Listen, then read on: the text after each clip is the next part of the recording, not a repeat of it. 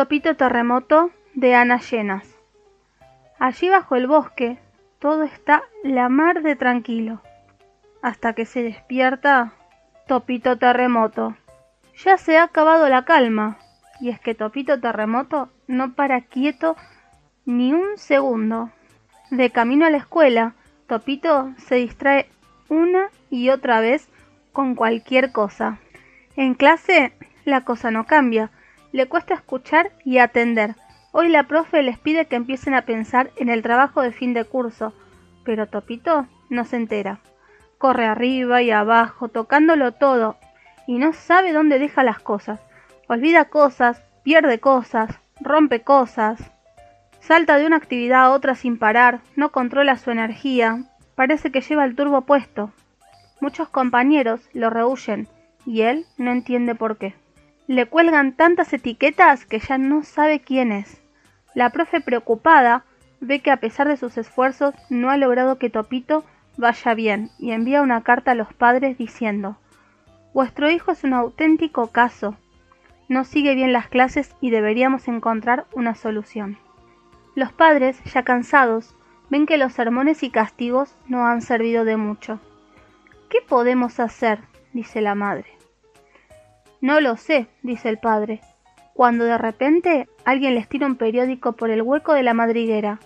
Allí encuentran una página que dice La maga del bosque, terapias creativas para niños difíciles. Y, sin pensarlo más, van directos hacia el bosque. Disculpe, ¿no conocerá usted a la maga del bosque? Sí, soy yo, Berta. ¿En qué os puedo ayudar? Nuestro hijo Topito no puede parar quieto. Creemos que alguna cosa falla en él. Mm, ya veo. Esto llevará un poco de trabajo, pero creo que os puedo ayudar. Si os parece bien, que venga un ratito cada tarde. Y a todos les parece bien. Esa misma tarde, después de merendar una taza de chocolate caliente, Berta le pregunta cómo le ha ido el día.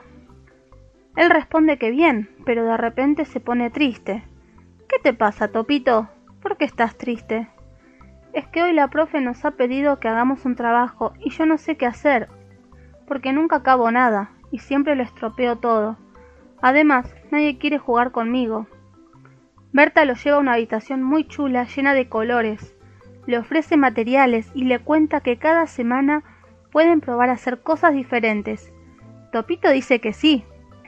Los primeros días, Topito lo toca todo, Sube, baja, mueve, huele, vuelca, trastea, desordena. Empieza muchas cosas, pero no acaba ninguna. Es un caos, pero Berta simplemente le deja hacer.